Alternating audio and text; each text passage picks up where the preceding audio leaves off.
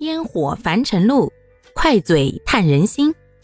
大家好，欢迎收听今天的快嘴唠家常，换个角度看生活。看书的爱好，自从有了网之后啊，那就真的是腾飞了呀。那会儿别人跟我分享说，不要再花钱去租书了，直接呀上网吧去，选择你想要看的书，给它下载到你的手机上。哎，你就能看书了。说实话哈，我的第一个手机就是因为要看书我才接受的。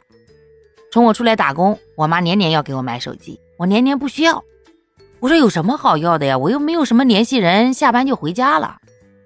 后来就为了看电子书啊，才去买了个新手机，到现在都记得，叫金鹏，粉色的，然后呢是那种直板式的，屏幕呢就在中间一小块儿。但是它能把那个电子书下载进去啊，就那么一点点的小屏幕方块字儿，哎，陪着我度过了好几年。就在那上头看小说，那看的是如痴如醉。爹妈呀，还没法再管控我什么时候睡觉了，因为那手机啊自带亮光，我就偷摸摸躲被窝里面，我看一夜他们也不知道，就跟那小孩应付查房似的，只要听见有动静，装模作样睡着了。等他们走了，再悄摸摸的接着看。反正那会儿可疯狂了，我记得有的时候能看到凌晨三四点钟，然后六点钟呢又接着爬起来去上班。啊，白天累的呀，经常假装上厕所，其实就想偷摸摸眯一会儿，但是到了晚上还是要去看。所以从那以后啊，就从一个爱看各类文学书籍的文艺青年。变成了一个只看小说的网瘾少女。再后来就不提了，各种各样的神作呀，真的是让你看也看不完，而且吧，那书还越来越长了。那我就记得看唐家三少的那个《生肖守护神》，我的妈呀，那一本书看了我好几个月呀。